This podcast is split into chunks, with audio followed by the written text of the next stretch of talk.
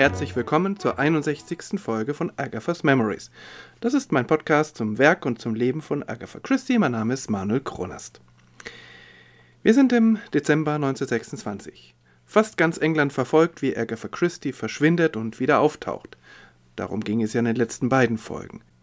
Aber gleichzeitig erscheint eine Erzählung von ihr im Sunday Chronicle Annual. Und in dieser Geschichte ist rein gar nichts davon zu merken, wie sehr Agatha Christie schon seit einigen Monaten innerlich völlig aus der Spur ist. Natürlich wurde die Geschichte schon deutlich früher verfasst, ich kann nicht genau sagen wann. Sie ist aber offensichtlich, ebenso wie The Underdog, in den Vereinigten Staaten schon früher erschienen, nämlich im März 1926 im Mystery Magazine. Und das spricht für eine Abfassung schon 1925, als für Agatha die Welt noch in Ordnung war. The Sunday Chronicle war eine Wochenendzeitung, die es schon seit dem späten 19. Jahrhundert gab. Seit 1925 wurde sie herausgegeben von dem jungen Journalisten James Strawbell, der sie zu einer modernen, manchmal provokanten Zeitschrift machte, die zum Beispiel von Anfang an strikt gegen Hitler eingestellt war und von einer naiven britischen Politik ihm gegenüber warnte. Das hat natürlich alles nichts mit Agatha Christie zu tun, aber auf der anderen Seite schaffte es Strawbell auch, eben für das Jahrbuch 1926 dieser Zeitung eine aufstrebende Autorin zu verpflichten. In Buchform erscheint die Geschichte übrigens dann in Großbritannien 1933 im Sammelband The Hound of Death and Other Stories. Was ist das nun überhaupt für eine Geschichte? Die Zuordnung zu einem Genre ist nicht ganz einfach. Sie könnte als Kriminalgeschichte durchgehen, denn es gibt einen perfiden Mordplan, der auch gelingt. Aber es gibt keine Ermittlung. Auch wenn es für uns Leserinnen und Leser eigentlich ziemlich schnell klar ist, wer die schuldige Person ist, wird es wahrscheinlich zu keinem Gerichtsprozess kommen. Also auf den ersten Blick kommt die schuldige Person davon. Agatha Christie versucht den Tathergang auch gar nicht zu verbergen und sie verrät kurz nach dem Mord selbst die Lösung. Also es geht in dieser Geschichte nicht wie in einer Hercule Poirot oder auch in einer Miss Marple Geschichte darum, wer hat warum wen umgebracht. Die Geschichte enthält auf der anderen Seite auch Gruselelemente, so zum Beispiel eine scheinbare Kommunikation mit dem Jenseits. Insofern passt die Geschichte in die Sammlung The Hound of Death. Aber es ist von Anfang an klar oder zumindest spricht sehr viel dafür, und das wird dann auch so aufgelöst, dass es eine natürliche Erklärung gibt. Also es ist auch keine Gruselgeschichte. Worum geht es eigentlich? Die Geschichte beginnt damit, dass Mrs. Harter, eine betagte, wohlhabende Witwe, von ihrem Arzt gesagt bekommt, dass sie ein schwaches Herz hat.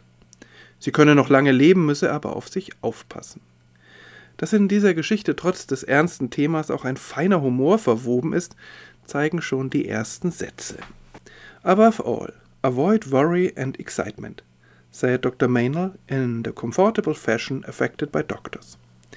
Mrs. Harter as is often the case with people hearing these soothing but meaningless words, seemed more doubtful than relieved. Vermeiden Sie vor allem Sorgen und Aufregung, sagte Dr. Maynell in der behaglichen Art, die Ärzte so schätzen. Mrs. Harter, wie es oft bei Menschen der Fall ist, die solche beruhigenden, aber nichtssagenden Worte hören, erschien eher zweifelnd als erleichtert. Vor allem Zwei Menschen machen sich nun Gedanken darüber, wie Mrs. Harter vor Aufregung und Anstrengung bewahrt werden könnte. Der Arzt, Dr. Maynell, der gerne aufwendige und kostspielige Heilmittel verschreibt, überredet sie zum Einbau eines Lifts. Ihr treusorgender Neffe Charles Ridgway rät ihr, sich ein Radio anzuschaffen – Daher der Titel der Erzählung Wireless. Mir fällt gerade auf, den Titel habe ich vorher noch gar nicht genannt. Also ganz offiziell, diese Erzählung aus dem Dezember 1926 heißt Wireless. Der deutsche Titel ist am falschen Draht, aber wörtlich übersetzt heißt das natürlich drahtlos.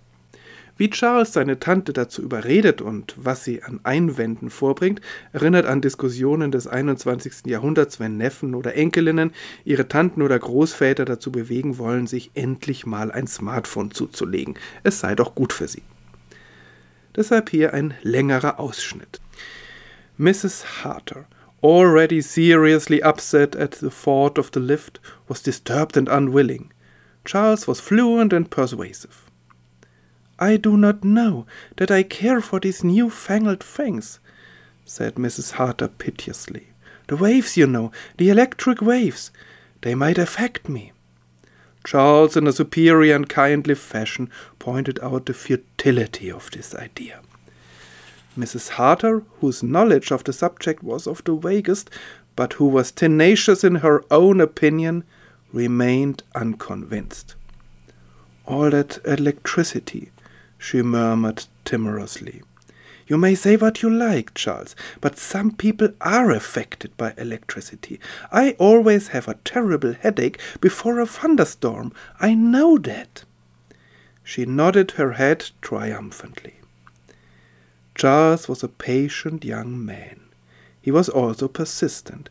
My dear Aunt Mary, he said, let me make the thing clear to you. He was something of an authority on the subject. He delivered now quite a lecture on the theme. Warming to his task, he spoke of bright emitter valves, of dull emitter valves, of high frequency and low frequency, of amplification and of condensers. Mrs. Hart, submerged in a sea of words that she did not understand, surrendered. Mrs. Harter, bereits ernsthaft in Aufruhr beim Gedanken an den Lift, war beunruhigt und unwillig. Charles war rhetorisch gewandt und überzeugend. Ich weiß nicht, ob ich diese neumodischen Dinge mag, sagte Mrs. Harter mitleidheischend. Diese Wellen, weißt du, die elektrischen Wellen, womöglich schaden sie mir. Charles auf eine überlegene und freundliche Weise wies auf die Sinnlosigkeit dieser Vorstellung hin. Mrs. Harter, deren Kenntnis des Themas nur sehr vage war, die aber hartnäckig auf ihrer Meinung beharrte, war nicht überzeugt. All diese Elektrizität murmelte sie ängstlich. Du kannst sagen, was du willst, Charles, aber einige Leute werden beeinflusst von Elektrizität. Ich habe immer schreckliches Kopfweh vor einem Gewitter. Ich weiß das. Sie nickte triumphierend. Charles war ein geduldiger junger Mann. Er war außerdem hartnäckig. Meine liebe Tante Mary, sagte er, lass mich dir die Sache erklären. Er war so etwas wie eine Autorität auf diesem Gebiet. Er hielt ihr nun einen gestandenen Vortrag über das Thema. Während er sich für seine Aufgabe erwärmte, sprach er, und ich gebe zu, hier habe ich mir die Übersetzung gespart, denn diese Fachbegriffe sind nicht nur Fachbegriffe der Elektrizität, sondern auch der, äh, des Radiobaus aus den 1920ern. Also ich bin da nicht wirklich weitergekommen. Aber diese Flut von Fachbegriffen führt auf jeden Fall zu folgendem. Mrs. Harter, überschwemmt von einem Meer von Worten, die sie nicht verstand, ergab sich. Es geht dann auch so weiter. Nach anfänglichem Misstrauen ist Mrs. Harter ganz begeistert von ihrem neuen Gerät, allerdings nur, wenn ihr Neffe nicht dabei ist, denn der will die Möglichkeiten des neuen Gerätes ganz ausreizen und Sender aus Brüssel, Berlin oder von noch weiter weg hereinbekommen. Sie interessiert das alles gar nicht. Sie genießt es, wenn er mit Freunden unterwegs ist und sie in Ruhe ein Konzert oder eine Dokumentation genießen kann. Bis an einem dieser Abende, als sie allein vor dem Radiogerät sitzt, aus diesem Gerät die Stimme ihres vor 25 Jahren verstorbenen Ehemanns zu ihr spricht. Wie gesagt, es ist ziemlich schnell ziemlich klar, was da vor sich geht und der Mordplan gelingt auch. Aber es gibt zum Schluss noch einen netten Twist, der alles ein wenig auf den Kopf stellt. Und damit zeigt es sich, wie so oft bei Agatha Christie, dass böse Taten irgendwann und irgendwie doch ihre Strafe finden. Entweder durch das Gesetz oder durch das Schicksal. Besonders deutlich wird das hier durch den letzten Abschnitt der Geschichte. He felt that somebody had been playing with him, playing with him like a cat with a mouse. Somebody must be laughing. Er spürte, dass irgendjemand mit ihm gespielt hatte, mit ihm gespielt wie eine Katze mit einer Maus. Irgendwer lachte nun ganz bestimmt. Somebody ist bezeichnenderweise groß geschrieben. Agatha Christie ist überzeugt, dass es eine Macht gibt, die letztlich für Gerechtigkeit sorgt Oft verbindet sie das mit dem christlichen Glauben, hier ist es sehr allgemein formuliert. Es ist die feine Ironie dieser Geschichte, dass der Mordplan gelingt, aber gleichzeitig grandios scheitert. Nicht nur, dass der Verbrecher dadurch deutlich schlechter dran ist als vorher, er hat durch seine Tat in gewisser Weise Mrs. Harter aufregende und erfüllte letzte Lebenswochen geschenkt und die Gewissheit, dass sie nun wieder mit ihrem geliebten Patrick zusammen sein wird. Auch wenn ihr zuletzt der Gedanke kommt, dass Patrick ihr nach 25 Jahren auch fremd geworden sein könnte. Aber wie dem auch sei, es ist hier ganz offensichtlich eine Person am Werk, die das Böse will, aber damit auch Gutes schafft. Es ist eine kleine, feine Geschichte. Die Charaktere sind sehr sorgfältig gezeichnet, vor allem natürlich Mrs. Harter. Sie ist nicht wirklich eine sympathische Persönlichkeit. Auf der einen Seite ist sie intelligent und humorvoll, auf der anderen Seite naiv, stur und ich-bezogen. Und dennoch kommt sie den Leserinnen und Lesern auch auf diesen wenigen Seiten sehr nahe. Wie die anderen Geschichten, die in The Hound of Death versammelt sind, bietet auch Wireless einen anderen Blick auf Agatha Christie.